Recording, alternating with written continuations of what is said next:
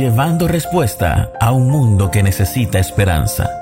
Con ustedes, Mónica Brusón.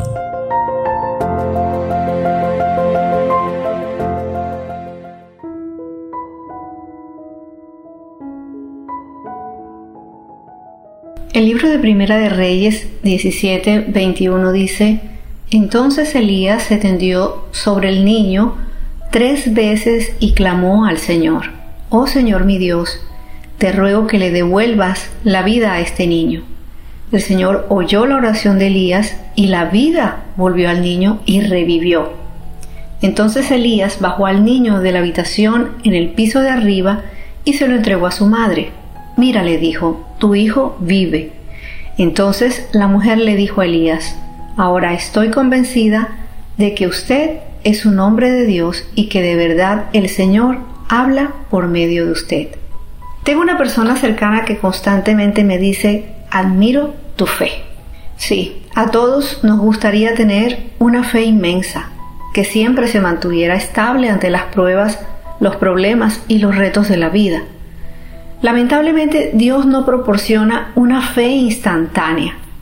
Y digo lamentablemente porque el ser humano, por su naturaleza, eh, quisiera que todo fuera así, de inmediato e instantáneo.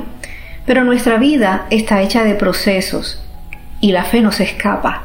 Casi siempre va a implicar pruebas. Y he podido comprobar que cuando elegimos creer y ser obedientes al Señor, vamos caminando a un nuevo nivel de fe y de confianza en nuestro Dios. Elías fue un personaje que creció en su fe.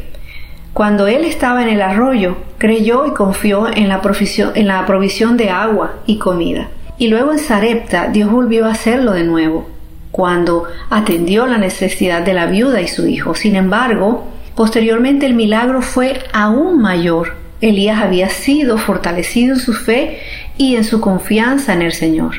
Elías ora para que el Señor resucite al hijo de la viuda y tal cual pasa en nuestras vidas. A medida que avanzamos en nuestros procesos, nuestra fe podrá ir en aumento, se fortalecerá, se mantendrá.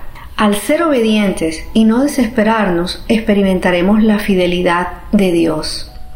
Cuando enfrentemos problemas, o dificultades, trata de mirarlos como esa oportunidad estratégica para aumentar tu fe al ver la fidelidad de Dios en movimiento, nunca inactiva, siempre en movimiento. Con cada paso de obediencia que des, tu confianza en el Señor se fortalecerá y tu fe aumentará. Gracias por escucharnos. No te pierdas ninguna de nuestras publicaciones. No olvides compartir este audio con todos tus amigos.